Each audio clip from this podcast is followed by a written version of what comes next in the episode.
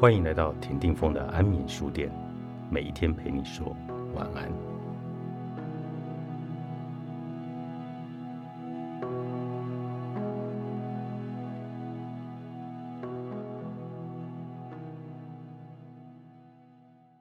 前几天，我的一篇文章被某个网站的编辑推荐到了首页，有很多人看到了这篇文章的同时，我收到了一些好评和负评。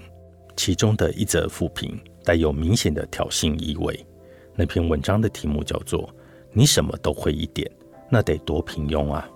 在这篇文章中，我强调了“千招会不如一招熟”的理念，并且这样写道：“如果想要在职场中拥有核心竞争力，在学习知识的时候一定要达到某种深度，否则学到的知识仅仅就是一些常识。”而尝试是无法带给一些人竞争优势的。而我收到的那则负评就是：“你啥也不会，也不就平庸了吧？”看到这则评论，我的第一个反应就是，这个人根本就没有认真看过我的文章，误解了我的意思。很可能对方只是匆匆的看了一眼题目就妄加评论。想到这里，我不禁有点生气。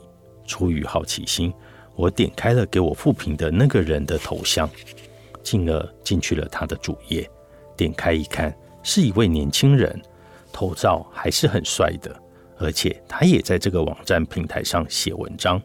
认真看了他写的几篇文章，感觉文笔还挺好的。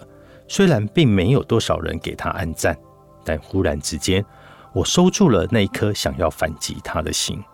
我想。这位年轻人也在很努力的写文章，我们也算是同道中人了。只不过目前他的才华还没有得到那么多人的认可，非常缺少他人的鼓励。也许正是这个原因，他才会有一些负面情绪想要发泄。我一直相信，一个感觉非常幸福的人是不会随意攻击别人的，只有一个感觉不幸福的人才会想要伤害别人。想到这里，我想做一个不同的尝试。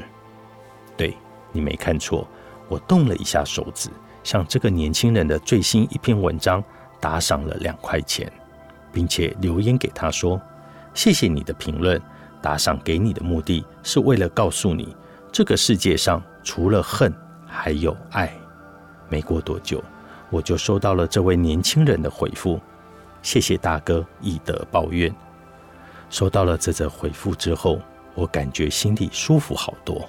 但是这位年轻人比我想象中的还要厉害，他的反思能力很强。很快，他又更新了一篇文章，特别就这件事进行了深刻的反思。他在文章中写道：“午饭过后，收到了打赏的通知，是上午被我反手一巴掌打过去的人。他留言说感谢评论。”这个时候，我才觉得那巴掌原来是打在自己的脸上了。事物相较，可知轻重；品格相较，可见贵佞。在被人莫名吐槽之后，自问我做不到心平气和，在品格上我不如他，在没看到文章的前提下就凭主观臆断处事方式上也实在大有欠缺。我忙向原文作者道了歉。又把那篇文章从头到尾拜读了一遍。反观自己，看多了网络时代一言不合就问候别人父母祖宗的斑斑劣迹，随心所欲肆意挥洒自己的刻薄，施展毒舌，那并不是帅气个性，也不是率性洒脱。说难听点，那只是教养缺失，只是轻狂。看完这篇文章。我又忍不住向这位年轻人打赏了两块钱，为他的反思能力，为他透彻的说理，为他坦诚的人品按了一个赞。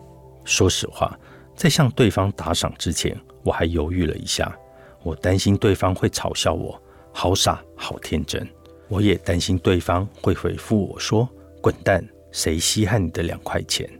后来，我还是决定抱着善意去尝试一下，反正。就只是两块钱，又不会损失什么。我一直相信，每个人的心底都有善良的种子，没有一个人是彻头彻尾的坏蛋。